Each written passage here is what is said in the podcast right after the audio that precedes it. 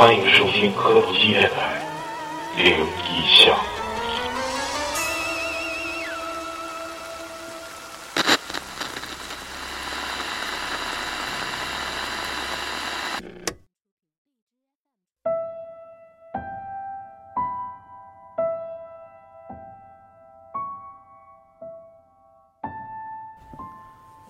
科多基电台最新一期探灵像，今天非常荣幸的请到了春哥跟我的爱妻。你确定他在这儿吗？那还有别人吗？在在在，那个今天非常高兴啊！那个昨天得了个全国第九，嗯，全国第八，八八八八九名那样吧，反正挺高兴的。然后今天就再给大家再更一期探灵像，然后呢，因为之前为啥说把我媳妇儿请来，她跟我装逼，这爱妻跟我装逼说啥呢？说你们电台那几个主播吧，讲的吧，反正挺好，但跟我比差一些。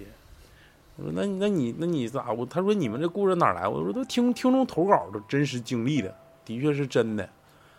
哪天我去给你们念，我念绝对比你们好。我说吹牛逼，我说老李念的应该是我们电台应该可以说数一数二佼佼者，这个这个感觉，每次他都在做笔记啊啥的，就反正之前准备的比较充分嘛。但是我就我现在我也不知道我媳妇儿能念成啥样，但是具体啥样吧，反正听众到时候在底下打个分儿啥的，看看行不行。要行的话，就得一起绝版了，就以后也不能叫了，行不行都不能带他来了，要不就砸自己招牌了，你知道吧？对不对？书记管生活，那我就定这个事儿。那个 谁先来谁先来一个，先先来一个那个，据说是小鬼儿，那个由由我们老谭带来的第一个故事。小鬼儿呢？怕死了吗？我他妈再找找 据说是小鬼儿。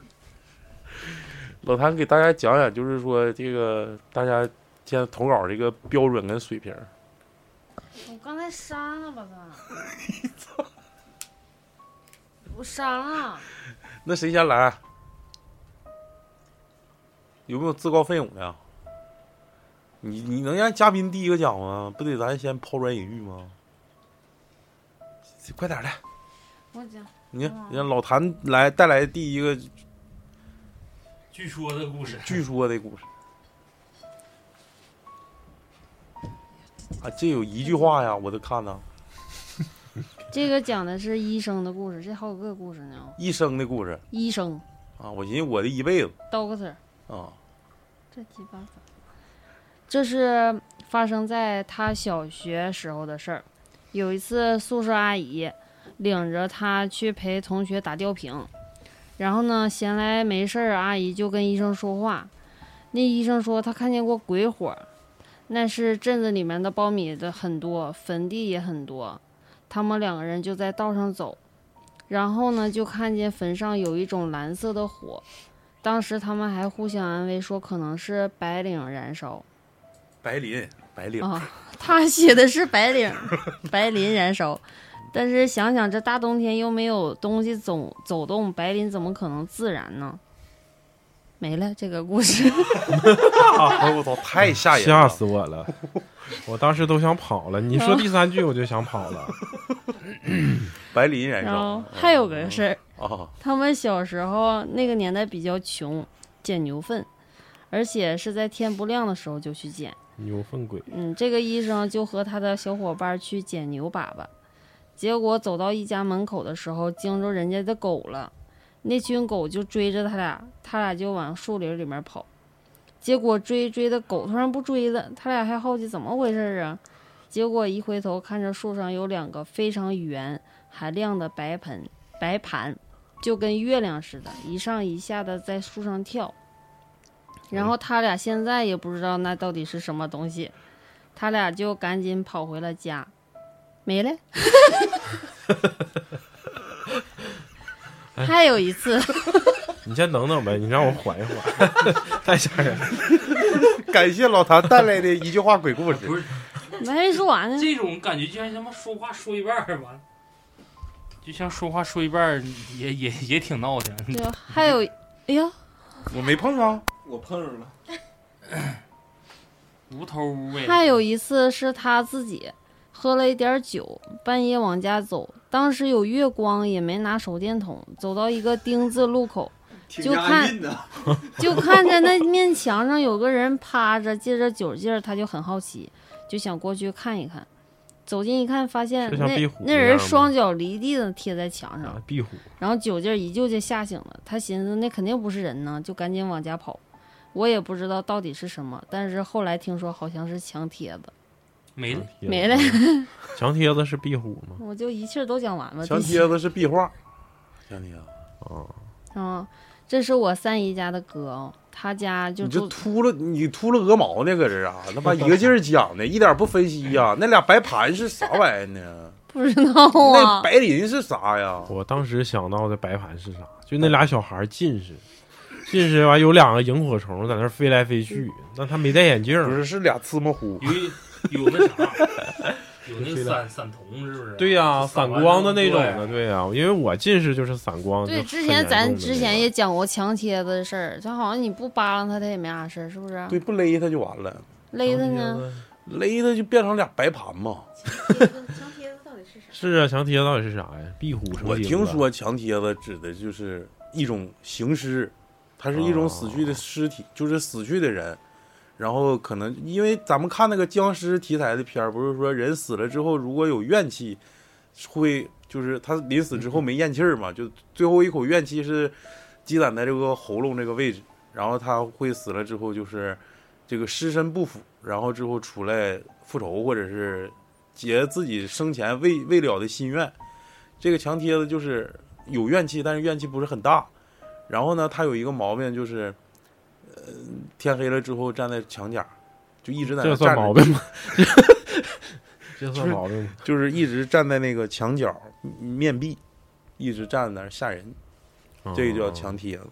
我当时听这墙贴子给我的第一印象就是，可能有的人，就那是然后弄墙上了，对对弄墙上了之后，然后就一直这个怨，就是有这个怨恨，没有没有成人的这这个怨怨恨，他就在墙上你说意思练那个少林阳指怼墙，完了之后有没有可能他这个墙上带这个东西，就是农村取土抹墙的时候，把这个粉给碰着了，然后把他们人上了。对，把他那个坟包上的那种土啊，或者是已经分解之后的那些骨灰啊，或者是扔在土里给做墙。嗯，就刚才老谭讲的这个墙贴，不也指的是看着的影儿，也不用实形吗？有啊，就是看一个人儿，然后那个腿就是脚是离地的那种。就挂墙上了。对，就像壁虎那样式儿的呗，就是那上半身呢？上半身在墙那边呢？啥呀？就一个人儿悬悬在墙上。那吊死在那儿了呗，对，可能是一个刑事案件。说白了，后来去了，公安去了，就是在那儿说的一个那个那个肇事逃逸的，完撞墙上了，画个图，拿白粉笔画个图，画图画，勾勒出来墙贴的。子，来，还有一个，还有这个医生的故事太吓人了。这第四个，第四个一句话然后。还有他还有哥的呢，他哥的故事和他姐的故事。行，那咱先讲他姨的那个，哥这个，嗯他哥是他三姨家的哥，就家就是在嗯哈尔滨住着。这是他高中发生的事儿，就前两年，在宿舍有一个男的，大半夜上厕所，他们那个卫生间是有一块拐角的。他上完厕所照了一下镜子，结果看见镜子里边那个角落里有一条大白腿，他就很好奇，他就回头看了一眼，结果什么都没有。又看了一眼镜子，那条大那条腿还在，就是只能在镜子里看见那个腿，然后他就吓着了。本来那个学校也有一些灵异的传闻，他被吓病了，然后就休学了。有一次，我哥难受的在宿舍里面休息，所有人都去了去上晚自习，然后他就听见楼下有动静，就去窗口那里看，然后看见有一群道士在那里像做法事的，可能就是想镇镇压一些什么东西。大白腿，嗯，就镜子里能看着，对，就镜子里能看着。真实的看不着。嗯，嗯，这种咱这是用心理学角度解解释一下子。想问一下，咱这有尿不湿吗？你想这个尿着太这个？太吓人了，真吓人不吗？镜子就镜子太吓人了，有的时候不是你真吓人吗？真真害怕的，哎不是我都出说汗了，我都我要你摸摸哎我手。我那你要听我们往期，你不得过去啊？啊，对我没敢听。不是说半夜不能照镜子吗？半夜十嗯二点有的时候女生不照镜子能照镜子梳头发，不，女生十二点时候照镜子吃吃削苹苹果是皮儿，能看着自己以后老公对我长啥样。对是那时候小时候个电视剧还是电影里面？那不是圣诞节的那一天吗？十二点。那我不知道了。那快到圣诞了，圣诞节不能，你十二点照不了镜子，你不可能连连唱带舞。就十二点吃苹果就能看见，对对就削老公苹长啥样果皮儿。对，我也忘了。我我是挺害怕镜子，我说我挺害怕镜子。嗯，我你为啥害怕镜子？你是哈哈镜那种是吧？不是啊，我就是要是半夜半夜晚上自己，比如说想上洗手间，就是我开个灯去洗手间，就爬着过去，不就是咱们那个洗手路过那个间里面不是有镜子吗？我啊。不往里看，我也是不看我，我也不看，我怕被我 卸妆的脸吓到，可能就是嗯就是不敢往里看。那人家看着但是我余光，余光我我肯定能看见自己，但是我不会特意的去照一下余。光余光三个人看你，嗯嗯，我也回避。哎，但是有些酒店就是那种棚顶全是镜子，啊，那是那是不是那那那棚顶那不是那个在那圆一般都是圆床是不是？就是圆圆圆圆床，然后圆床完了之后能看，你住过呗？咱俩住的吗？哎呦，就是有的有，就以前我发现为什么害怕看这个镜子呢？就是，嗯、有有一次我就照镜子，也是在晚上的时候，然后一个人在家，然后就面对那个镜子，然后我越看这个镜子里边自己的脸色就越来越发白，就越来越白，越来越白，就觉得那个脸越来越白，越来越白，然后就越来越害怕，然后就躲开了。完就吐镜子上，为啥吐镜子上？这不喝多了吗？脸发白吗？不是没喝酒，就是觉得真白吗？真白呀！真你不信，你拿镜子来照。就越照越白，越照就觉得那个脸越白，就不像人，就越来越白，越来呃越，白。听说人什么，我记得是什么俄罗斯做过一个实验，什么照镜子连续看看多少天之后，你就会不认识自己。啊，对对对对对，啊是不是那种感觉，就像不像自己，越来越不像自己，然后那脸就越来越白。越来越丑，就跟咱们看那个一个字，那个盯着一直看，就是老李老李的李，哎，了他这字是啥来着？对呀、这字儿啥来着？而且就是写写，比如说你大宇这个为什么英语不过呀？也有可能是就是说太熟悉了，就是已经 熟悉到一定程度了，所有的单词都不认识了。说白了，原来可能是个大师。这个医生的故事我还想听，太太挺好。对不是医生的故事。你不是医生的故事吗？嗯，这是他姐的故事。说到他姐的故事就多了。我们家是在农村，晚上的话也没有路灯，很黑的。但是我姐胆子比较大，没结婚之前都会找同村的小姐妹串门玩。有一天半夜回家，她在前面走着走着，就听见后面有人喊她的名字，然后她回还回头看了一眼，发现什么都没有。等她出家，等她出家，出嫁之后，啊，等她出嫁之后，事儿就更多了。那是他生完我小外甥之后，厕所都是在外面的。有一天晚上，他就上厕所，出门的时候黑，没注意，好像踢到了什么，他也没在意，然后就开始发烧，一直持续的发烧。去医院看了几次，怎么也不好。当时他老婆，当时他老婆婆老婆婆就觉得不对劲儿，找人看了看，说他招惹了个黄皮子，然后晚上他就到院子里给黄皮子道歉，说对不起啥的，然后又烧了点纸，那烧就退了，没了。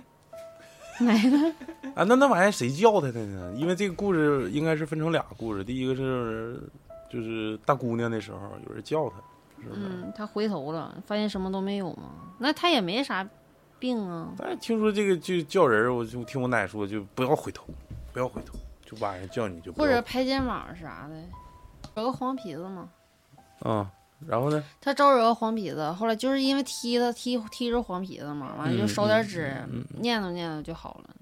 那么不是黄皮子这么记仇吗？踢一下就就找来了。啊，那玩意儿反正听说就是上身儿的，一般都是黄皮子。反正狐狸我听说就是在农村的说法是，狐狸很少上身，但是狐狸出堂的多。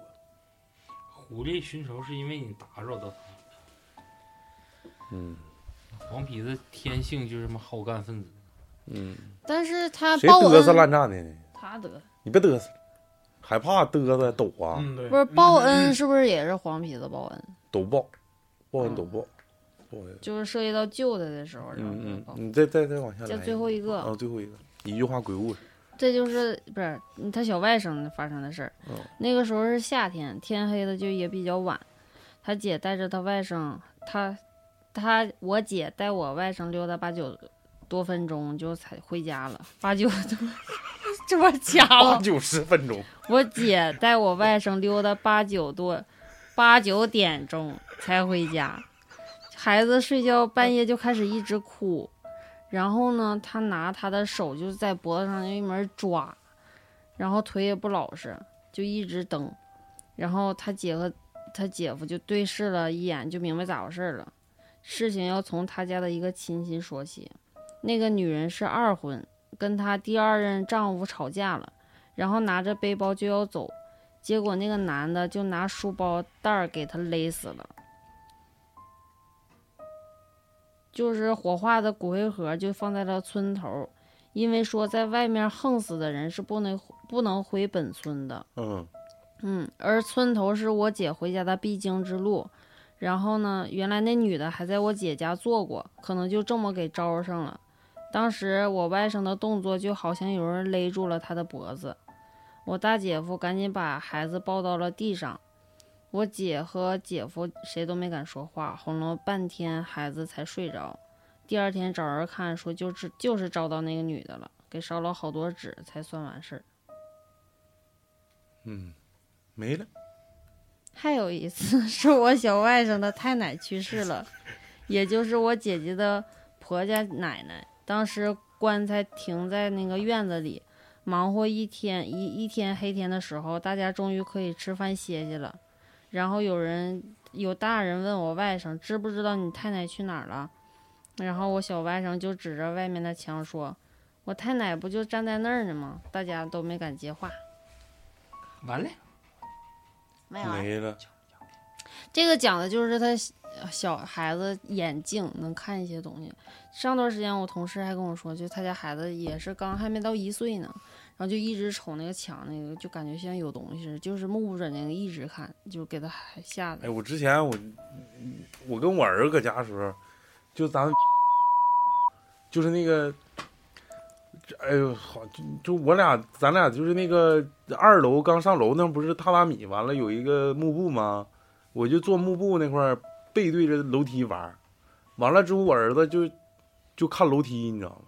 就你不在家，就我俩晚上八九点钟十点吧，完了就这么看。多大的时候啊？他多大的时候？能有个几个月吧，也应该一岁左右，一岁左右。完了，我就搁那就就背对楼梯呀、我也不知道我后面啥呀，屋里没人，就我俩。完了之后，你不知道干啥去了，谁到了？完了之后，我就害怕了，我说完了，我俩调个个坐，完了我我给他挪挪，然后你一直看，我说后面没啥。孩子吓着。但是真的孩子就是的确是就是有时候你看他的眼神，眼睛，他能看。但是我我儿子好像这一点的确是从小到大没咋吓着过。他是吓着过吗？我看都是都是山上家孩子吓着的比较多，一吓着这眼睛就就那么往上翻了翻了。嗯，我家孩子没吓着过。就其实咱家那房子就挺神的，你不觉得吗？现在什么这个嗡一下子那个？讲讲怎么神了？我就说咱们搬走的时候，就咱们搬走的时候，是那个 你就正常说，你你不用看着他，你就这样，咱们搬走的时候，啊，咱们搬走的时候，我不是顶着你，搬走的时候，我觉得我已经离得挺近的了。把这个麦克不行冲着他。是那个复式那个楼吗？是啊，对，复式那个嗯，没去过。没去过，那时候我去们家那过是吧个去过。一楼，嗯。然后造了一个老李跟那谁水井。嗯啊，养鱼的那个对水井，嗯。当时咱们在那房子住了几年，三四年吧。一楼那厕所我都怕他妈尿完尿出不来都。他他嫌弃你厕所小不，是对，那个那不小吗？那就是你往那个养鱼那池子里尿 就我看那池子冲动都感觉厕所厕所无所谓，厕所它是在那个楼梯这不是一楼二楼之间不有楼梯吗？在楼梯的底下，就为了方便嘛，然后盖了个一违建，在在自己家它在一里面盖了个楼底下违建，厕所是为了方便用的，不是，那厕所门直接对着正门吗？不对着对着不对着，然后它不有那个鱼养鱼的那个鱼池吗？咱鱼养了，就是来的时候搬进去的时候就开始养那些鱼，然后一直到我们把房子卖了之后，那些鱼就是陆陆续续全都死了吧。嗯，一直到我们搬走的时候，就全都死了。就是从来你们想卖这个我之前讲过，你之前讲讲过讲讲过这个事儿，而且就是那个鱼，我觉得命可大了呢。就是有一天，我记得我半夜，因为我在二楼睡觉嘛，哎我操，你这个太鸡巴吓人了！我半夜，你你听见那个声音了我没在家，谢谢。你干什么去了呢？我不知道，我那天我念羊声去了，是我自嗯己在家我出去念阳吗？生去了。不是你自己在家，我自己在你家，自己在家。我都记不太清了。我就记得，因为我在二楼睡觉，我在二楼睡觉，然后我就听见就是有那种就啪嗒啪嗒啪嗒的声。就是走都走道的声，嗯，你在家，我没在家，我没在家，百分之百没在家我。就听有啪嗒啪嗒。要不我我要不啊，没人在他家，就自己。他这种状态就明显有人陪他。你应该在家。我没在家，在家我就不敢下去了，你没这事儿，我就不知道。那那后来是谁把你自己下去的鱼鱼你那个鱼池堵上的？呃那时候是不是爸妈在咱家住啊？那我不知道，我忘了。反正我是肯定没在家，没我。因为我有点忘了啊，反正我就有可能是我堵的，别说出来，或者我跟刘泽，指不上我俩谁，我也忘了。烦人。然后就我就听着在睡觉的时候，半夜吧，能有十二点多了，就听啪嗒啪嗒啪嗒的声儿。因为我当时第一反应，我是感觉进来人漏水一楼进来人了，啊，因为我听着了像是那种什么塑料袋儿的那种声音，就哗啦哗啦的那种声音。咋害怕？然后我就我就我就听了半天，我确定确实是有这个声音，不是我自己那个。把那盒子拿来，我现在汗多，给你盘盘。我当时就有点害怕了，你就不是确定不是幻听哈？对我确定不是幻听，我就有点害怕了。然后我就起来了，起来了，我就下一楼，别出声啊！别去看了一下出声。然后我就发现我们家那个鱼池，本来它不有一个塞子吗？那个鱼池挺大的，水挺多的，就发现那个水全都已经可能塞子活动了，那水全都已经渗下去了。那鱼就在那干涸的那个 鱼池底下拍打它的那个尾巴，就啪嗒啪嗒啪嗒拍打它的尾巴。这不是个灵异那是谁放的水？这不是灵异故事，那是谁放的水啊？那肯定是白他天他原来他原来就是我们那个水塞子，就是后期他都丢了，你知道吗？就是那里头垢太多，我们也不经常整。然后嗯那个后来那水塞子就一直都没有水塞子，它也不往下渗水。然后突然就有一天就这个事儿，然后就往下渗了，就是通了，不通则痛，痛则不通。完了之后，后期我就特意配了一个水塞子给它塞上，之前是没有水塞子的，就它也不往下渗水。那天之后就直接就那鱼就好像都没都死了。嗯，但是后来都啥事儿都没有，一直到我们搬家之后要搬搬家的时候搬家前不是不是，就是啥时候跟人签合同，那些鱼第二天全死。早上起来我跟我妈就急一下子急眼了，全一下子全死了，是不是？他是收拾什么玩意儿？完了把不小心把一个石头掉里头了，我就以为是那个石头引起的。关键那段时间？接二连三发生很多事儿，就是我们刚要买新房，那我之前也讲过，我在这儿就不赘述了。他跟我，嗯我在这儿再重新重申一遍，因为就是为什么说我们科技电台都是真实经历的真实的事件，的确是那时候为了哄我家孩子睡觉，去看新房子之后就往家走，就往我家那个复式就已经卖出去那个房子走，就路过那个桥的那块儿，我就说我看着一个黑色的东西，咱们指正压着了。你有没有印象？那天晚上你在副驾驶抱着孩子，孩子已经睡着了。嗯，我说我说咱压着一个黑东西，我不知道是啥，哗一下就过去了。完了，他就他就一他说我他说我没看着，我说不可能，我指正压着了。就是作为一个司机，不可能有出现这种幻觉，嗯，不可能有这种幻觉，就感觉是很明显是一个他妈就最起码是一个黑色塑料袋的那种，挺大，你知道吗？它不是小东西，它绝对是个大东西，而且是食物。结果那个当它卷入我车底的时候，我一点感觉都没有，就它是一个就是像是一团气似的一样东西，但是在你眼前就是一个一个实体，但具体是啥我不知道。你把小区名都说出来好吗？咱们说的是别人家小区啊。哦，对，那无所谓，就是经常我们住的是相依名苑。没事儿没事儿，的确是，就这个挺然后呢，然后孩子每次路过都会我知道你媳妇为啥说说名字不好，毕竟吧，咱们现在是一个比较有影响力的电台。对，嗯你们作为一个这么大的这么大的电台，刚才那段掐了，别播。那我给他逼掉。逼掉，逼掉给小区逼掉就对行。对然后在这里插播一条广告，想进群的就是加 Snow，七九六三，嗯 Snow 是谁呀？就昨天你那雪碧，S 嗯 N 你的竞争者，对七九六三，我的竞争我不我不需要。对，诚实啊，Snow 七九六三，这是只限女观众加。哎，的确，哎，春哥，你家孩子小的时候有吓着过吗？没有没有啊，有有有有有有 你几个孩子呀？一个一个。你是对甩对有一次精的吧？你你说是说到圣诞节，说圣诞节就是他 老大没有，老二没有，老三有有有有有。嗯有真有，你说这个小，而且还跟圣诞节有关系呢。就是有一年圣诞节给他买了一个小火车，托马斯啊，嗯、差不多是那样的吧。然后那小火车是可以装电池动的，嗯，然后那个那个就给他玩儿，他他也可以玩儿，玩儿之后，然后说这就是可以动嘛，就装上电池就就跑，然后他就哭的特别吓人，我们也不知道为什么，后后完了呢，是哭的特别的特别的夸张，就是惨烈呗。特别惨。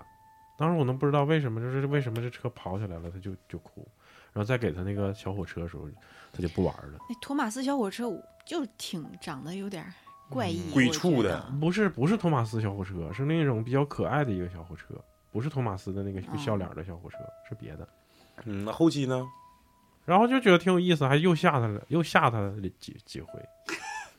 不是他有没有就当时就是晚上睡觉啥有没有就是反常或者是啥找没找人看啥的？没找人，然后就下后来就一开始觉得他挺好玩，就是害怕这个东西，然后告诉他啊，就是个小火车，然后就装电池就会走。他当时听不懂，就一岁多。嗯，但是第二次的时候，他哭的特别特别的就是夸张，嗷嗷的哭，然后就不知道咋回事，就这样已经这样了，就再吓唬他一次，然后又跑了一小点儿，然后后来我们两个人觉得就别吓他了，可能就害怕，不知道为什么害怕。这就是小孩儿他有自己的认知认认知结构喜欢不喜欢的东西。啊，不用找人看我儿子就呢。我儿子就不喜欢任何上面带人脸的玩具，就比如说买的那个玩具车，如果是上面画一个眼睛、鼻子、嘴，他就不要。是不是小时候看多了？嗯，他从小就不要这样像什么。闪闪电麦昆那个什么，对对对对对，那种他就不要，很敌视。他就要他就要上面没有脸的玩具。铁胆火车侠把眼睛全抠掉我问过。好几次了，我就是在淘宝给他看图片，他就我不想要带脸的，他就 明明确的跟我说不想要带脸的。那你给看那《千千与千寻》那个呢？所以你说托马斯小火车的时候，我觉得是不是你家孩子也是不喜欢有脸的火车？嗯，有可能。人因为这些玩具有些时候他的眼神儿的确吓人，对，对特别在小小的在时候小孩儿的那个视角里面，那个眼神不是很友善的。嗯，通常孩子喜欢的玩具，在成人视角里，你会发现那种玩具是啊，怎么这么丑？是怎么会有人买这个东西？但是孩子们会非常喜欢。嗯，可能你们家条件比较好，我儿子印象最深刻的就是他喜欢瓶子，矿泉水瓶子，各种各样的，现在还喜欢。满路家金毛也喜欢。那我儿子还专门玩塑料袋儿呢。金毛？塑料袋儿，他觉得那个塑塑料袋你们发现现在有个娃娃也也少的吗？就是那种带录音、带留言、不是那个那祝个叫什福的那个么？娃娃，蒙蒙蒙什么琪？蒙蒙琪琪那个，操，太鸡巴鬼畜了。就那个蒙蒙奇奇。我就我就蒙奇奇不可爱吗？就那鼻尖儿跟你有点像。说的就是男女生之间可能就是对这个 这个审美这东西有很大的一个那啥。我啥咋有点像蒙奇奇呢？好可爱呀、是不是有点像？黑不出溜的，完了我这鼻尖锃亮的。我个人不太喜欢蒙奇奇那个系列的东西，嗯，我也不太喜欢。我说不上来的。男生跟女生审美那个不一样。明星那个武艺啊，就是 贼像蒙奇奇。我可以讲那个我小时候让玩具吓着的事儿。可以啊，哎，我小时候也让玩具之吓过前讲过吗？忘了那你没有当童年阴影那期好像是不是讲过一次我？讲过吧？就那眼睛会翻那个娃娃，我就觉得超级可怕。就你一拿它，那眼睛我之前我刚才说为啥提到娃娃这事儿，就是我的我刚才为啥没说，就是我不知道我自己讲没讲过，就是说我之前有个投投稿的听众讲过，说他家已经把那个电池抠下来放到另一个屋了，他在这屋看电视，那屋就还还搁那说我要吃米饭，我我操！后来不是哎说 还有什么？他后来开门了，然后他那门铃也是没有电的，门铃响的。但我说的就是这个娃他把电池，抠出去，那那个娃娃在另一个屋喊我要吃米饭我要吃米饭。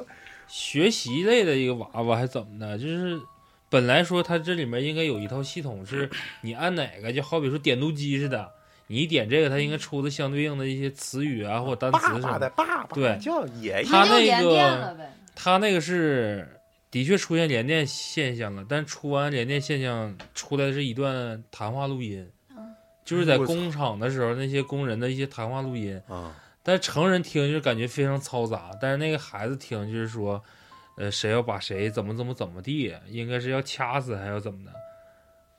这么鬼畜，然后等到父母听的时候就是杂音，但是孩子一直强调说这里面就是低频的，对就是低频的说说的，而且说我今天听的这个内容跟我昨天听的是不一样的。我操，然后你等到父母觉得这事儿挺挺诧异的，说那报警吧。但一报警之后，父母都已经明确的，就是他已经不好使了，根本就点不到说咱说学习那套东西，一直有个低频的，的确像有一些人在说话，但就是你能听听能听是有人说话，但你听不清字。等到他们报完警，警察来了之后，或者是现场一勘探，或把那东西再拿到那儿的时候，这没有那声儿了。就是又恢复成原来好的那个状态，该怎么点读该怎么哎，你说就是孩子，就是就是能看着东西这个。今天我看一个快手，就是现在有就是有很很就比例特别特别小，可能几几百万分之一，有一个人的就是视神经比别人就是比正常人的三基色视神经多了一个基色，嗯他能看着的基本颜色，比如说正常人的基本颜色是十的七次方，他能看十的八次方个颜色。就是说，他能看出，比如说，你看，你看我的脸色就是正常的肉色哈，他看的时候，就可能包括你的情绪或者啥都反映在你的脸色上。就比如看你的脸色是粉色的或者是什么颜色。我的意思是，孩子在不能表达的时候，是不是他也会有视神经超于前前就是常人的这这一点？所以说，他看着一些大家看不着的东西。一直都会有很多人，包括有些医生也都有一个定论，就是孩子的出生到成长到死亡是一个退化过程，而不是一个进化过程。嗯，只有你在刚出生的那个状态的时候，你的啥病没有，不像对你现在又你腰疼屁股疼你的大脑神经，然后你的认知、你的记忆，包括你什么脑干什么的，有很多东西都是最旺盛的时候。反倒说越越大越大越大是一个退化的过程。嗯，下下一个吧，下下一个，抹子来一个。嗯，我先说两个，就是前两天我邻居给我，就是他俩唠嗑，我听着的事儿。老老拉老拉家，对，还有一个，还有一个小小小拉拉，行，就是两个关于坟地的故事，就是他们各自的父亲就是已经去世了嘛。嗯嗯、这个小拉拉他的父亲去世也是没满三年，嗯嗯，就是他这个他家是祖坟，他说他家祖坟不好，祖坟就是他爸有好几个哥兄弟，然后哥兄弟要不然就是有的就是横死，嗯，要不然有的嗯就是嗯儿子或者姑娘不好就是家族不幸。啊，就嗯特别不幸。嗯他跟我说完我就忘了，反正就是要不然就是死了，要不然就怎么坐牢了、杀人了这种。嗯嗯都挺吓人的。然后他父亲就是一直在接那个殡仪馆存放着的骨灰，就是那天要去存放这骨灰的时候，因为他跟他哥哥他俩的生日，一个是十七号，一个十八号。嗯，然后当时开那个不有玻璃的，像那个储存柜儿似的嗯嗯吗？水晶棺。对，水晶棺就是这个十七号和十八号，这俩都打不开。完了，旁边那，比如说十五或者是二十这种十九啊，就能打开。你你说临时储存的那个水水水晶棍儿呗，是不是？嗯啊，然后另一个邻居，他就是他父亲去世也是没到三年，说没到三年就说着挺多的，比如嗯说母嗯亲要是健在的话，你就不能立碑，嗯嗯嗯，是不是啊？俩人一起立，对嗯他父亲就是去世以后，过一段时间，就是给他托梦了，然后立碑不能写不能写名字，可以，好不像是不能立碑吧？啊能他是比如说你死 三年，第四年就老太太还在，老头没了啊，第四年就可以立碑了。但是就是你把那个老太太那个名儿让留着哎，左边写做谁碑做一半儿右边写那像那种就是他他信佛，但是他临终前没说，就是说不入土，就进那个什么佛家那块儿，然后他女儿就去把那个他的骨灰放在他那个就是寺寺庙里头。好像不太好，对呀、还得是听人家遗志哈、遗言啥的。不是人家没留言，也没说是让那他他他之前不不信不信佛啊？信佛呀，信佛那就无所谓了吧？那正常你不得入土吗？这这他信佛就无所谓了，他他能理解。他你要说我我他妈一辈子我都够我都不信，完了之后你最后你给我整进去了。抹茶刚开始说分包的时候，我一下想他这个没讲完，等等等他讲完啊行这这这等他讲第二个这个这个，他爸给他托梦，就是说姑娘我换房子了。嗯说哎，这地板呀是红色的，墙也都是贴贴的墙纸啥的，贼好。嗯完了，那姑娘就说那啊那挺好的吧，然后说过两天去看你怎么怎么地的，就这么一个梦。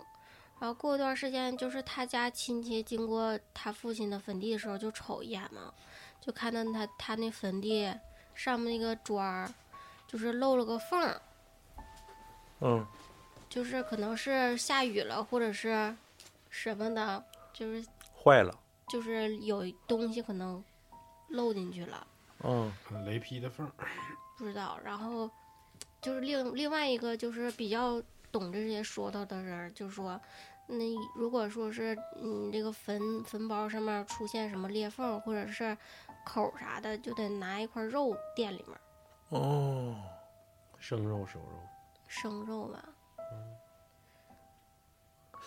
这这个真不知道，好像说，因为那个那时候我们学学周易的时候，有好多就看这些这些事儿。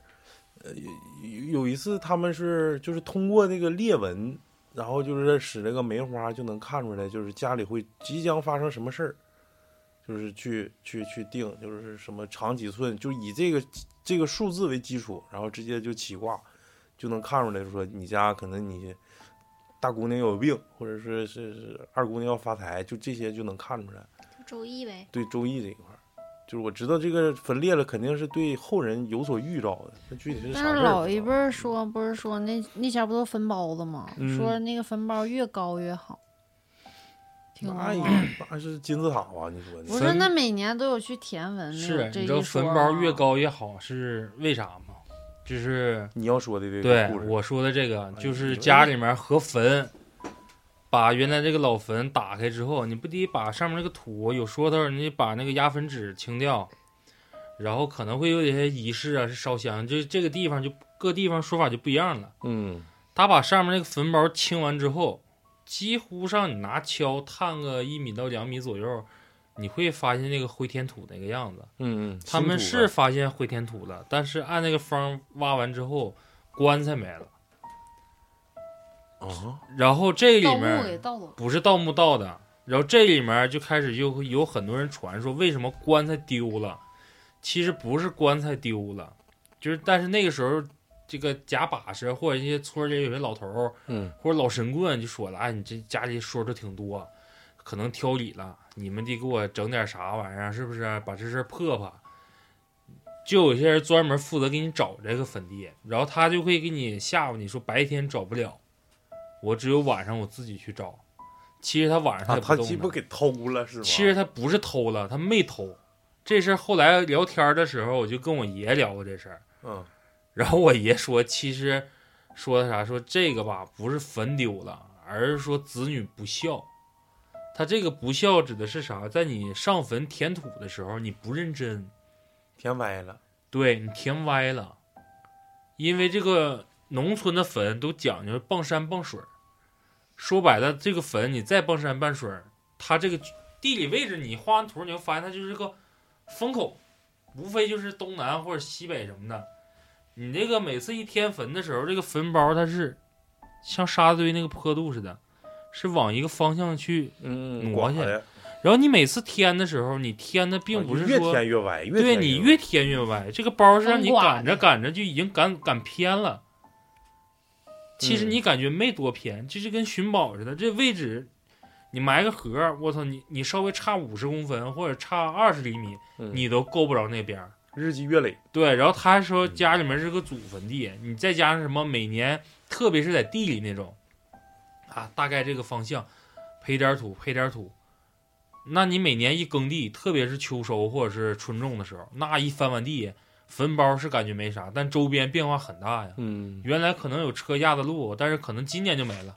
嗯他那个就是说帮忙给找坟地，然后我那时候跟我爷聊的说，其实没那么吓人，这就是你欺负岁数小，他主要就是填坟的时候没好好填，嗯。他正常都是说看着哪面保盈盈或怎么的，就是你要填就好好填，填嗯。规整点儿，然后尽量把迎风的那个位置要填的要比正常多，嗯嗯嗯嗯所以说会出现说你一上坟，特别是咋的，啊磕头无所谓，这可能包还在啊，那大概方向没没毛病，就怕是啥，就是你合坟的时候，两个长辈儿、嗯你要给他合墓，你必须得挖着一个棺材边儿，然后打开，就是不打开墓，但不都得搭个桥吗？用红布搭吗？他们那就是挖完了之后，这这已经扩换扩散的范围很大了，就没找着。然后等到那个老爷子，就我说那像神棍的，其实不算神棍，就是一个就是阅历似的，就岁数比较偏大。说你家这个坟多少年了？得开始问这个，你爸没多少年，或者你家啊有这一找坟，东北东南西北对一然找后几十厘米，一然后对，然后人一去呢，像普遍就是农村或山里，他晚上的风刮的要比白天凶多了。他只有在晚晚上的时候，为啥说他要好几天去？他要问你这个月份是啥时候，然后他得通过平时这种状态去看那个月份刮的是什么风，他得知道这个风，你这坟包往哪边走啊？嗯，可能今年往这边移，你说过两天去冬天了，风大了，嗯，每个季节可能走的是个不是它不有牌子吗？立碑吗？不是有立有有有不立碑的，立碑能有几个立起的？立不有不立碑的，对更多是有讲究说不能立碑，有的有的是不立碑，那上哪儿找去？不是他立碑，一般进祖坟的立碑是啥意思？你得从头到尾全都立，你不是说光给你家这一这这这一这一这一股全立了，你全都得立，你少一个你都不行，你谁起这头啊？你大姑姐乐不乐意啊？你立啊？对你媳妇同不同意啊？我操！你给你而且必三爷立须是，啊那能行吗？对，以最头的长辈。你得从头到尾都立，你给你就自己家这股，那别人不得挑理吗？你你你像就是就是这种情况，所以说咱东北都是这种情况，不立不，立碑你南方南方修祖坟不就是吗？人家是祠堂，我感觉我有钱了，我给我爸圈块地，然后或者给我给我爷圈块地，我想把这个坟修的漂亮的，嗯像那个看那个方世玉，不是不是不是，方陈真，李嗯连杰把那陈真，后来不就在那谁那个墓上不打打那个嗯就俩人打仗吗？嗯那种墓修的时候，你不是说随便就是给自己家一辈人修成这样，你要想换这样，你上面的什么爷爷奶奶、姑妈、大舅们，你就都得换他。嗯是。行，这个这个这个这风风水这个这个讲完了。哎，清明节，你说为啥就是给鬼弄了一个这样节日？那你说为啥放在那一天呢？跟下边儿人商量了吗？你那个春哥，你从心理学角度，你你看看这老谭得的啥病？咋？那我哪知道伤没伤了？你为啥整这句话？你像他妈冲着啥了？你是，过来跟我们商量来了我就？想到这一年的假日，我在这算日，啥天能放假？不，春节都没放，你是想清明就捋一捋。你是想走红毯清明那天吗？操！来抹吧，正题呗。讲一个我们听众的投稿嘛。嗯嗯，这个听众是家是江苏省，就是南方嘛。嗯。这件事儿发生是在他五六岁的时候，他小时候就是父母常年在外做生意，他跟他姑姑在一起生活。然后有一天晚上呢，他跟他姑姑正睡觉呢，因为小嘛，他跟他姑姑就是睡一张床上，孤儿，孤 儿，姑姑 孤儿，嗯，这不是就是睡到半夜吧？可能是，就是天黑了，睡到半夜天，不是你没背下来你就照着你。老让我李一进想起屋，李雪琴，我老板三点多给我打电话，老李一进屋，你怎么睡？觉呢？这个点儿你怎么能睡觉呢？别闹别闹，嗯，对不起，你说，嗯，他就是突然被一阵窸窸窣窣的那种脚步声给吵醒了。这时候他就睁开眼睛一看，就是屋里边儿有三个人，嗯，就是在卧室跟客厅之间来回走，来回这个溜达走。后来他定眼这么一看，就是两个男的，一个女的。借着月光，他就看这三个人是什么样子的，是穿着那种戏服，我操，化着那种戏妆，嗯嗯就唱戏的。嗯，两个男的，一个女的，嗯，嗯总共三个人。这他姑姑就睡得特别死，然后他当时也特别小，也不知道是什么东西，他就知道这屋里多了三个人，他也没有说是觉得说是鬼呀、或者什么的，他太小了，他也不知道。嗯然后就是，他就观察这三个人，就心里是恐惧的嘛，就嗯害怕了。然后就突然这个男鬼就冲他呵呵一笑。这个戏他穿的这个戏服，他们穿这戏服就是这个江苏省的一个戏种，叫淮剧，嗯就是他姑姑经常听的这个淮剧。嗯，我后背有点凉，然后这时候他就害怕了，因为那个男人就是对着他笑了一下，就是他说特别鬼魅那种，也不知道是什么意思，就一下给他整害怕了，他就给他姑姑就给叫醒了。嗯，他姑姑就是呃也没当回事儿，就就说咋的了，跟人唱上了，就是他票友来了一醒啊，跳着来唱串门了，他姑姑一醒，嗯这三人就消失了。嗯然后他也就是迷迷糊糊又睡着了。等到第二天，他也没跟他姑姑学说屋里多三个人怎么的。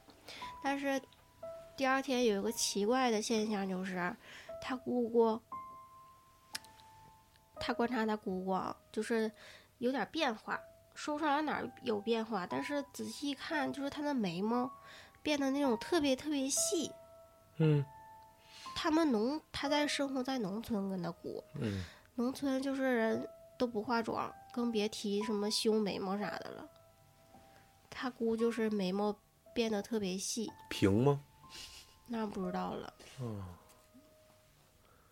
就这么个讲完了故事。我说这个我我后背有点凉了，刚才，你这块可以配一段戏曲，他给我发这个，那个他给我发投稿时候，就是晚上，我就我可害怕这种戏剧的那种了。就是以前那港以前鬼实录，香香港的不总出现这种唱戏的吗？嗯嗯嗯，胭脂扣我那点都不敢看，吓屁了。啊，对，后来我长大回味了一下胭脂扣，嗯，是个特别凄美的爱情。对我那时候我看，也补了一下，对那天就我那点儿那是第一次看的时候给我吓完了，我就然后是我也害怕这种戏曲的东西。他又跟我说了一下他生活的这个村子，当时的一个环境。嗯他说他们村子说是挺邪的，就是经常发生这种事儿。呃，有一次吧，老戏班子呗，说白了，不是不是，有一次说是有有个有一家人儿，这个老人吊上吊自杀了。嗯。然后他们村儿里面有一个书记还是什么，就是一个小官儿，嗯。晚上就是喝酒，喝完酒以后回家，骑自行车回家，然后就在那个桥头上看一个女的就在那儿坐着，然后他也借着酒胆儿吧，然后一看就是那个上吊的那个老人，不是上吊那是个女的是吗？嗯，是个老老老人，老手，嗯，说说是这个上吊的这个老人，他家也是，就是特别奇怪，他儿媳妇儿说是就是顿顿都吃鸡，啊，顿顿都吃鸡。网瘾挺大呀。嗯，嗯，然后有一次还抓着家里那个生鸡就开始啃。这个的，那我我我我我，反正我们那农村前两天上吊一个，为啥啊？不是就是家里太穷了，然后没人养他，然后自己就感觉自己是负担，就是多大岁数啊？哎，别说别说，能有八八十多岁一个老头儿，然啊后离离我们那住的还挺近的，自己有感知了，就是觉得挺近的。对，然后有前段时间不是那个整人谱嘛，然后然后去他家，嗯他看上他儿子了，然后这个他他有一个叫什么哪段到哪段之间期间死亡的，得特殊的去重新注册一下他这个人，然后就把那老头儿，完了看他儿子这个状态就特别不好，然后东东西屋嘛，那老头儿那屋拉的帘子啥的，然后我进去他们就吓唬我，你知道吗？他说那个前两天刚没，然后他们就吓唬我，就看我身后。我说看看啥呀？我说搁哪呀？他说没事，你别害怕，搁当院，搁院子里头，搁院子里头系个绳儿没了。反正他儿是那种孝顺吗？孝顺吗？也想孝顺，但自己家条件不允许啊。就是贫穷呗。嗯，对，让我想起个报道，也是那个，反正后来是给看那个殡仪馆的这几个哥们儿吓着了。他们做心理治疗的时候反映的是，这个老爷子没了之后，报的是没有无儿无女，但是没说有是否有亲属。我不知道这个是不是有一些电影雷同，或者是电视呢应该看过，有点记混，但是肯定会有这个事儿。他是眼瞅是要到几天，如果说没有人管的时候，在殡仪馆他不有个寄存时间吗？嗯，到了规定时间内，就是由那个民政部门可能会出资，就把这个尸体火化，然后做那个公共性的那个，呃公公共性坟地，就可能一棵树上埋个几百人那种，就直接撒在那儿嘛。结果那老人有个兄弟，双胞胎，他那个双胞胎的兄弟也，后来我有点忘了，就是他来看他来了。结果他妈打更那个人就发现，就是有个人跪在那个就是老头儿的那个停尸间那块儿，就是哇操就不行了，就吓着了，因为他俩长得很像啊，他岁数再大，你像六十多啊，其实也不算大，六十到七十那样，乌龙了。就是乌龙了，乌龙了之后是真是吓着了，吓着之后这个人就说呢，说我就是来知道这个信儿的，然后我感觉我自己非常不舒服，然后我问了一下子，就是平时照顾照顾我弟弟啥的对，就是嗯平时说帮忙买个菜，，嗯就是他俩之间应该是发生一些什么不愉快的事情分开了，然后他一来过，就是说，那个你当朋友似的跟我弟处，完了之后没事请他吃个饭喝个酒，但这钱都我掏。哦，他说就突然有一天就觉得我自己不舒服，就是他弟没那天，他知道这个信儿，这不赶过来了吗？赶过来之后说不好意思啊，给你们吓着了，我俩长得的确有点像。但是好像是隔了一天之后，就发现所有的看守就是都都有点不正常，黑眼袋，然后就说他俩聊天聊的挺好，他俩聊天聊的挺好，就是可能说是老头碎碎叨，但是等做心理干预的时候，有个人恢复好了之后呢，反应就是他不是说跪在那块儿跟老头说话，而是俩人面对面坐起来的聊天儿，去他妈的！我吓死我气！就是因为等到那几个人有康复的时候，不是指那一个保安说，晚上不是不让照镜子吗？他俩他妈老面啥呀面呢？但你看他，我我到殡仪馆的时候跟人商量的时候，就是我已经那啥了。这门卫是前门卫还是哪个领导给放进去的？拉鸡巴倒！你别鸡巴讲，这太他妈吓人了！然后但是有人反映就是说，就是就是明明看着两个人就这样人就不让不让他进去，进干嘛玩意儿？门卫不好好看着呢？但是你想想门卫他妈的，要我我肯定得瞎逼了。你走，那每个那个屋里面都会显示说这个去世这个人的照片长啥样。我操，你回走廊叭家拿他妈手电看他妈门口或者谁敲窗户，跟他妈你之前巡逻那个屋里人一样一样的，你谁他妈不嘚瑟呀？春哥不嘚瑟，春哥行，大宇说这个，我突然想起来之前看那个《康熙来了赠菜》一整对一整就是明星他们不讲那些自己亲身经历的嗯灵异嗯嗯事件吗？嗯有一个就是台湾的一个明星，讲一个是他家里，当时是他家亲戚去世，然后呃当时就是特别急性的那个疾病，嗯然后一下子就没了。呃，也是没有没有找那阴阳先生，只提不得提前找吗？嗯嗯没有那嗯，个措手不及。没有那个迹象，对。然后这正好有一个认识人，然后就要找这个阴阳先生。嗯那天阴阳先生就是，嗯，就是推辞说，我实在帮不了你了，说今天我有事儿。然后当时当时就是，呃，真的找不着别人了。他说，那你晚上能不能来？就是晚上我们在那儿要，说当时灵啥的。对对对。嗯然后那帮人就是在那儿叠那个白莲花，台湾要叠那个白莲花什么的。嗯嗯呃，是当时是他姑姑还是什么，反正是亲戚，就在那个地旁边叠那个白莲花。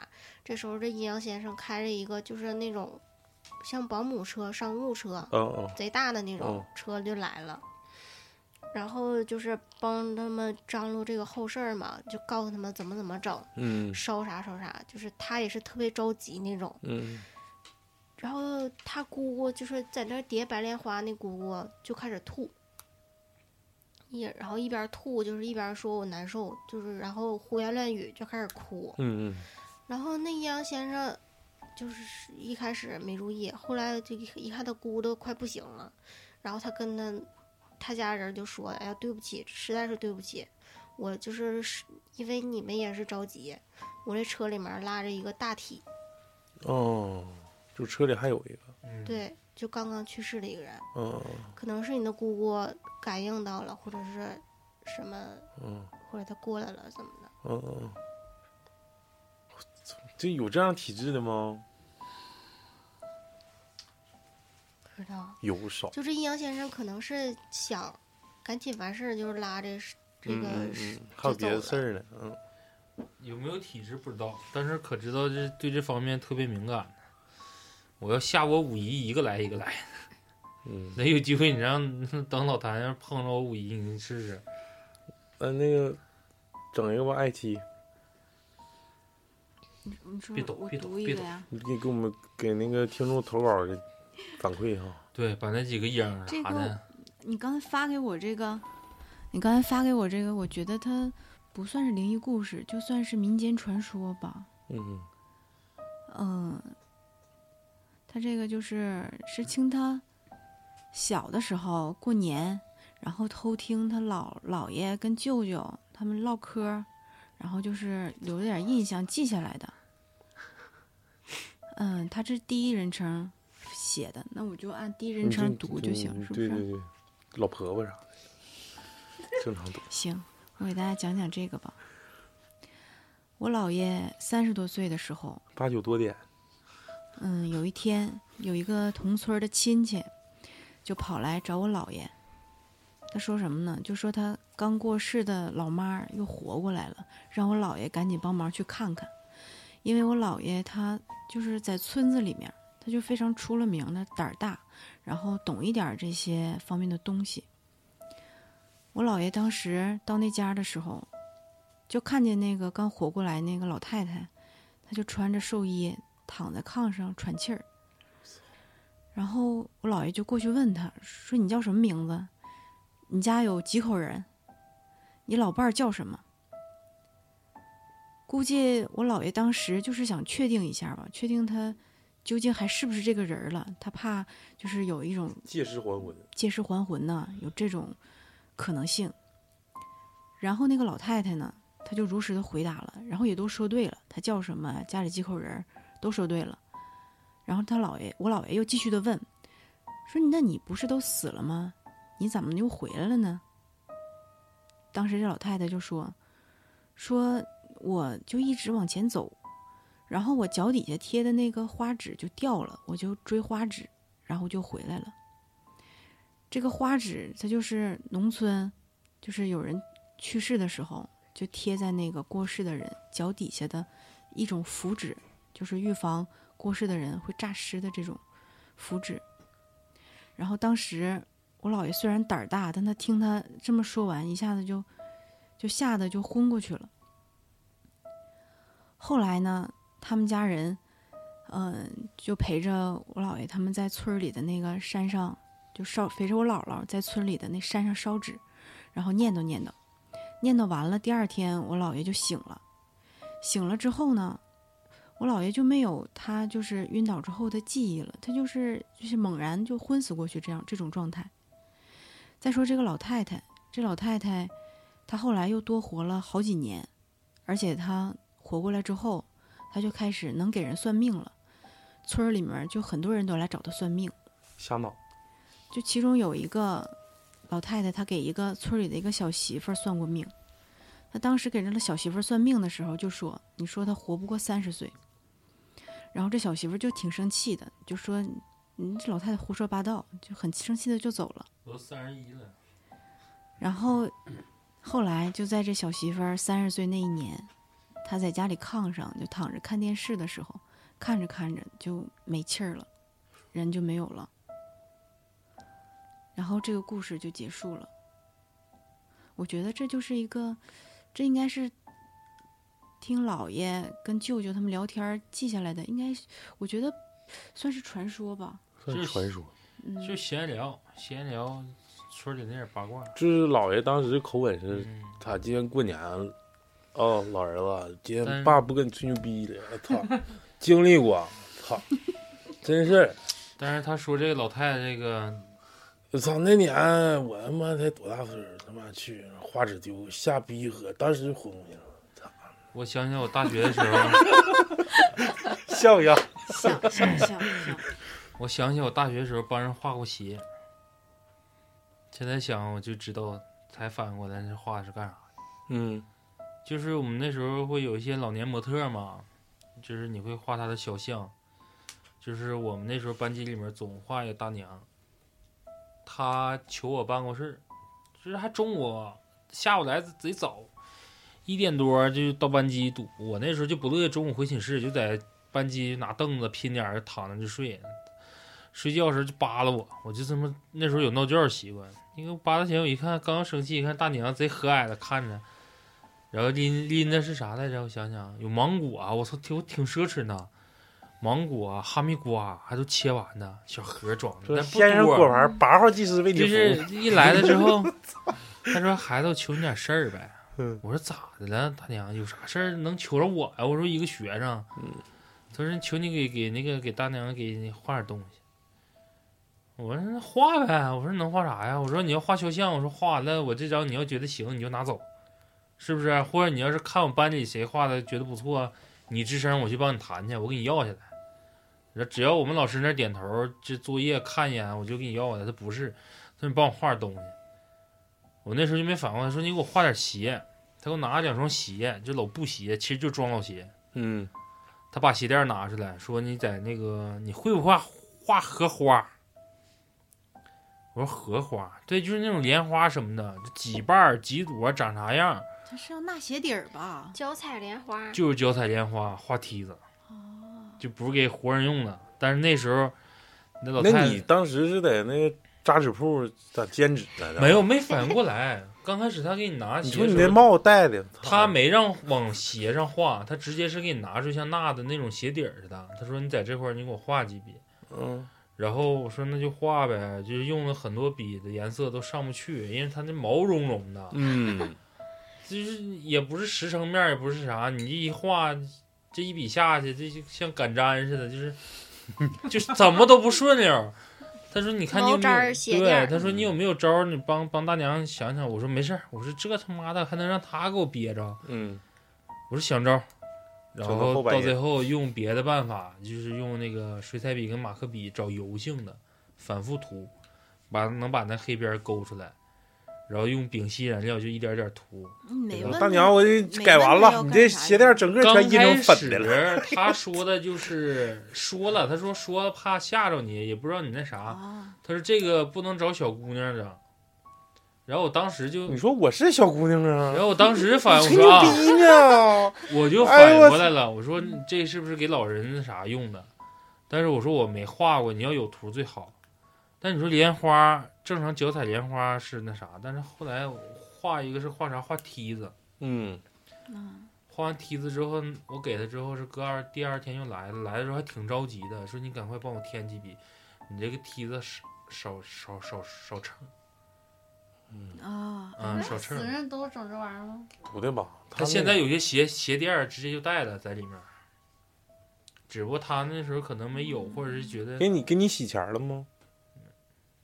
完了我那天去买那，啥水果，嗯啊！对，买水果了，芒果啥的，你说你挺贵说你多坑人，还给人少画秤，对呀。他没跟我说，他说你就给下画个人整的梯子抻的，操你然后他不当疼。不是，你就想想，我要给你画，跟你说这个，来给我画个莲花。我说几朵花啊？是带箍子的，不带箍子，带不带叶啊？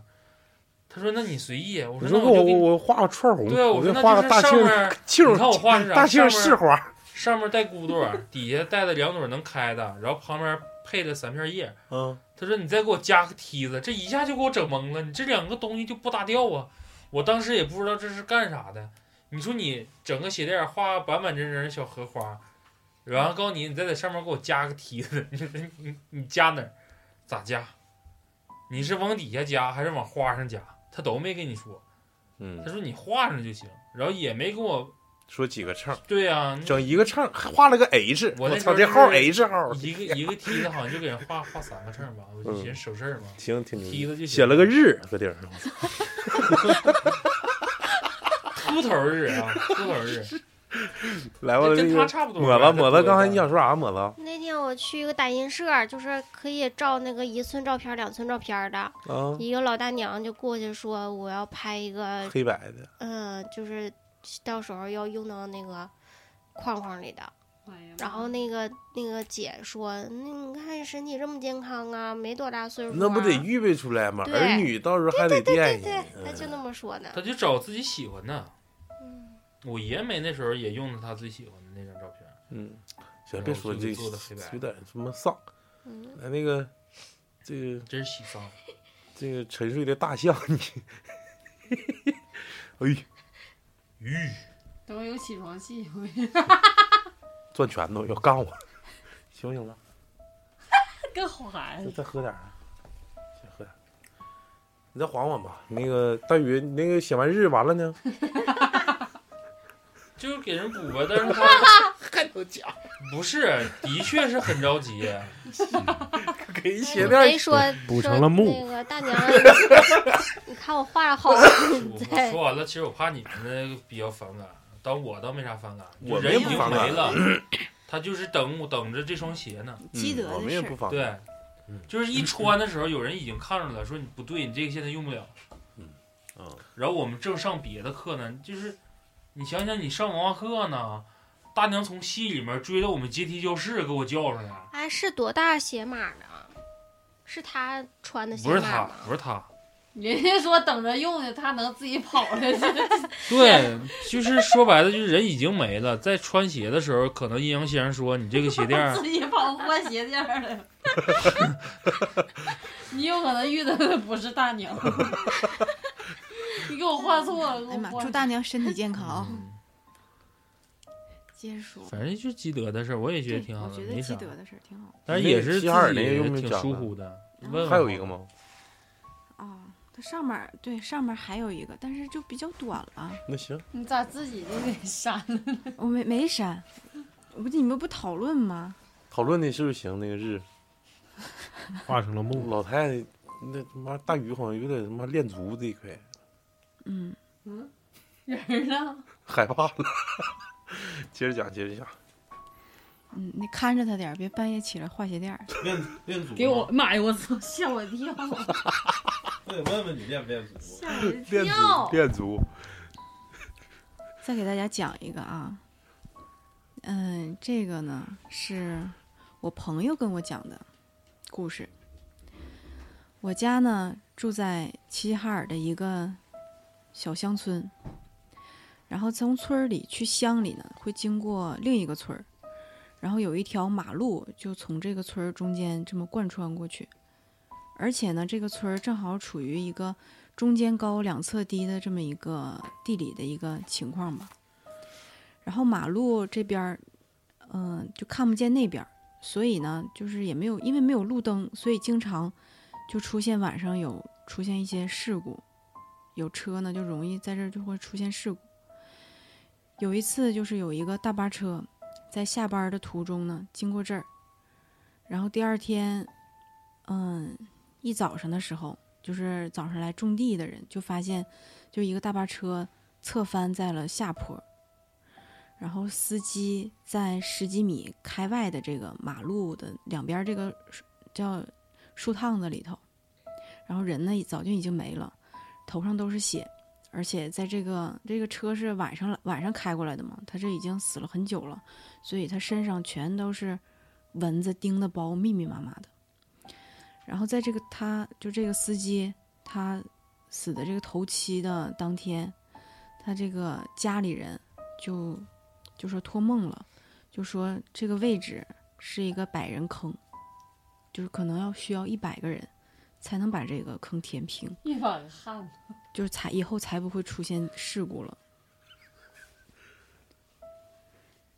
这个故事就讲完了，啊，这第一个事儿就讲完了。反正就是这个，就司机的家里被托梦了，就是他死了之后意识到这个地方得死一百个人，他可能是其中的一个。之前死没死过也没说，是吧？对，然后这个故事的后面的小转折就是，现在这儿已经安上路灯了，就很少发生死人的事儿了，所以这是一个这是一个就大就是就是比较好的一个结局，就安路是不。是？合家欢对，是一个、对，比那个日鞋店强。嗯，是一个感谢国家、感谢党的一个故事。嗯然后，嗯、另一个就是，嗯。呃还是这个，就是还是他这个朋友给嗯他讲的，说这朋友他大姨夫是跑长途拉货的，然后，呃，有一天晚上就是高速封路了，然后他只能走一条以前没有走过的一个乡间的一个土道，然后那条路呢还很偏，两边全是稻田地，然后正好他开车到后半夜的时候就也是累了，走到路中间呢就看着有棵树，他这车灯就往那树上一晃。就发现那树上挂的全都是白布条子。当时就吓得吓得他大姨夫直接就倒车，就直接紧紧接着就一个倒车，从另一个岔路就把车开过去了，就一直往前开，然后就怎么开怎么开，就就觉得就这条路就开不出去，怎么都开不出去。最后一看导航，就发现一直都还是在原地。然后他大姨夫这也是胆儿也也是挺大的，就开不出去就算了，就在车里面睡了一觉，一直到第二天早上醒了，这才开出去。哦，鬼打墙啊。这算鬼打墙的故事呗？嗯，村哥鬼打过墙吗？啥叫鬼打墙啊？就是输急眼了呗。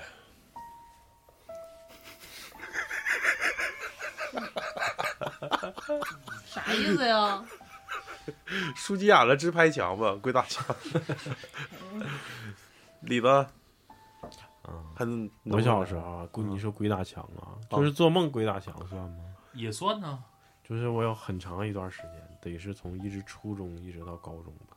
就是尿炕那段时间，对呀、有有将近五年的时就。是塌的四外圈儿全他妈给你堵死了，你到哪儿都塌。说白了，嗯，没有说，先就，是就是就是反复做一样的梦，反复做一样的梦，或者能当连续剧能连上。连不上，就是一样的梦。嗯 就是那时候我家住在六楼嘛，就是做梦梦见自己从楼上走下去，每天晚上都会跳下去，就是跳下去的时候到底是走是跳啊？就像飞檐走壁那样，就是沿着那个窗户，就嗯，就像跑平地跑一样，要是一直跑到那个，跑酷呗，在外墙上跑下去，对呀、从外边的那个阳台那个窗户就一直往下跑，跑到快到蜘蛛侠呗。快到那个那个快到这个一二楼的时候，蹭一下就擦跳擦玻璃的，但是你跳完醒，那时候醒吗？我忘了行不行，但是就是一直长时间的一直在从楼上走下去呗，就是沿着外立面。对，然后快到这个快到楼下的时候，一楼二楼的时候就就跳下去，然后就就越越来越高，越来越高。一开始的时候可能走到一层一半的时候，然后跳一下，然后后来的时候就越来越高，越来越高。跳下去之后的后续呢？后续啊，啊，后续被我爸发现了。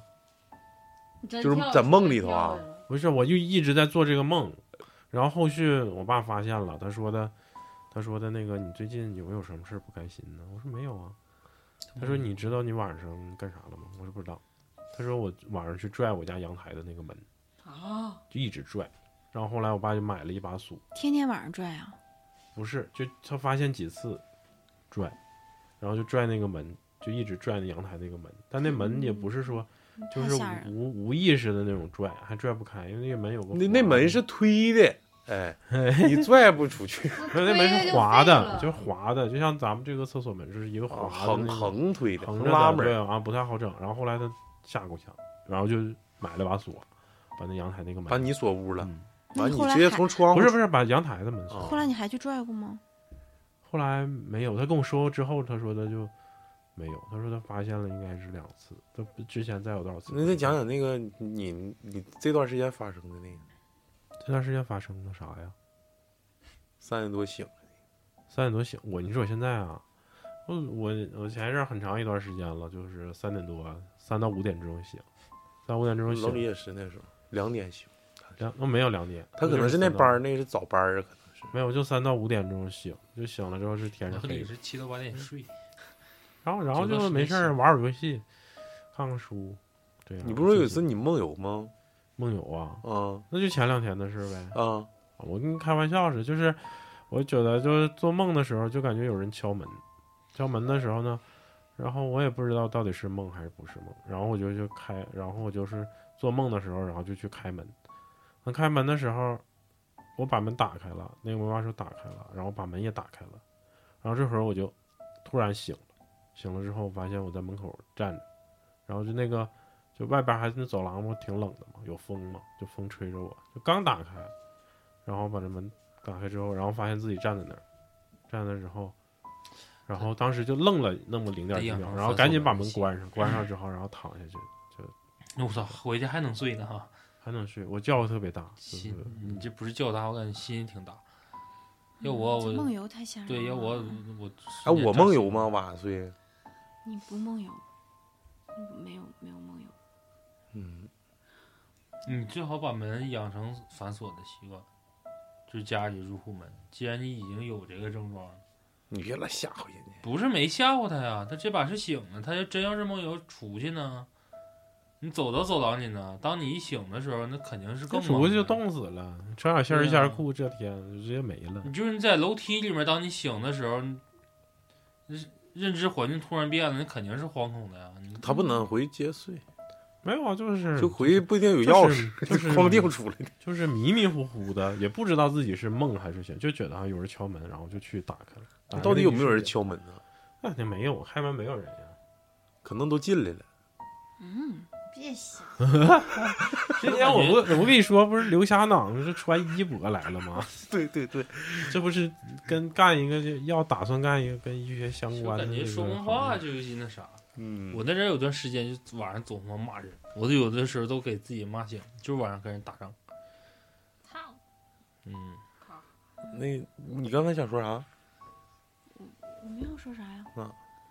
我前两天挺难受的嘛，有你现在好像也挺难受。现在好多了。前我前两天也是，我我过去了。你这你这就是那个伤风啊，对，能是能是，那个鼻涕眼泪一起流啊，我还打喷嚏。我我喷嚏打不出来，打不出来才难受呢。完了，老李，我我好像醒了，早上睡觉醒了以后，老李问我，说你是不是贼难受啊？我说啊。他说你睡睡你说我睡你睡觉直哼儿，嗯嗯，他也更啊姐，你这是鬼故事啊？不是鬼，就是性启蒙像是。你讲这事干啥呗？你给老不是刚才。这不是梦游吗？我这哼哼你那哼，哼是梦游啊？我哼哼我有一次睡觉哭哭，就是一直哭，我妈一嘴巴给我干打起来，我妈说好害怕，你哭啥？啪一嘴巴子就给我打醒了。这老姑娘咋好害的了？怕，你别这样？给我一个嘴巴子。没有没有，我好像睡觉还挺老实，就打打呼噜，别的没有了。我我说梦话吗？没有，我刚才是想问你，我说不说梦话？那我不知道，我睡死。那后来我一想，你肯定不知道。这谁说的梦话？我我实在忍不住了。行，这期先到这儿吧。完了，老李那个长篇纪实灵异灵异故事就留到下一期。你说啥？你看要说话呢？没有，那不好意思，核桃捏碎了。行，这期到这儿，感谢大家收听。就加加那个群的，加 S N O W 七九六三，微信添加老雪，拜拜。拜拜拜拜拜拜。